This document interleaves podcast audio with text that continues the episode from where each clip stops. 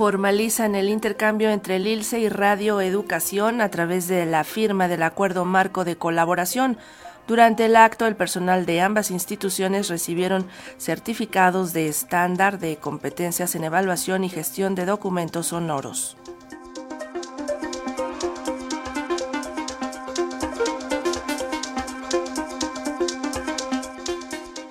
El Instituto Latinoamericano de la Comunicación Educativa y Radioeducación firmaron un convenio de colaboración que avala el compromiso de ambas instituciones para contribuir a ofrecer propuestas innovadoras en programación y formatos radiofónicos, acciones que desde hace varios meses se llevan a cabo y que a partir de este miércoles quedan formalizadas con este acuerdo marco. Así lo destacó el director general del ILSE, Salvador Percastre, quien celebró que a partir de las administraciones actuales se consolida una nueva etapa con iniciativas conjuntas. Sin duda alguna, estas dos grandes instituciones tienen historia de colaboración, tienen historia de vinculación, pero tengo que decirlo, los hombres y las mujeres hacen a las instituciones también. Y si no, al menos contribuyen. Y la verdad es que desde la llegada de Jesús Alejo Santiago a Radio Educación y, ¿por qué no decirlo también desde nuestra llegada, desde este equipo de ILSE, de la transformación, ha habido una sinergia y un trabajo colaborativo incansable Hemos colaborado no solamente con la compartición de contenidos, que ya de suyo es relevante,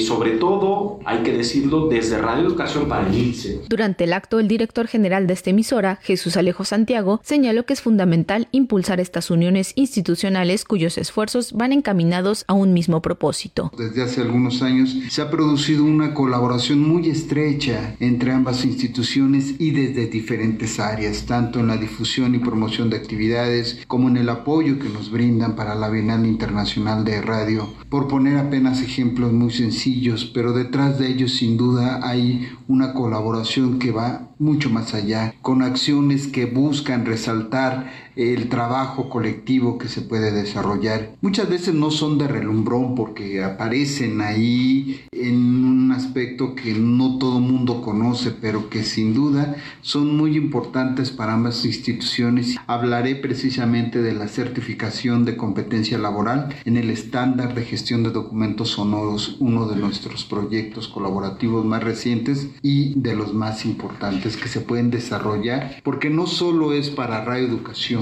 sino es para todos, todos los que tengan esta experiencia. Asimismo, detalló todo el proceso que se realizó para elaborar y obtener los estándares de competencias y certificaciones que son herramientas para todos. Pocas veces nos hablan de los archivos sonoros, por no decir nunca. Y no conocemos de qué se trata esto. Lo confundimos muchas veces como un asunto más de biblioteconomía. Se confunden y desde 2019 se empezó a realizar esta tarea no fue nada sencilla. Participaron el ILSE, la Fonoteca Nacional, la Fonoteca de Lina, incluso la Dirección de Radio y Televisión de la Universidad Autónoma de San Luis Potosí, el Archivo Histórico de la UAP, Radio Educación y todos estos esfuerzos reunidos tan solo para elaborar un estándar que una vez aprobado por esta instancia que coordina y promueve el Sistema Nacional de Competencias Conocer, permita también la certificación en la evaluación de la competencia de estos candidatos. Así, en el caso de Radio Educación, fue el jefe del Departamento de Programación Musical y Fonoteca Heriberto Acuña el encargado de preparar al primer grupo de trabajadores de la emisora que se certificaron en un trabajo de capacitación. De esta manera, a fines del año pasado, lograron ya contar con su certificado en gestión de documentos sonoros, un reconocimiento oficial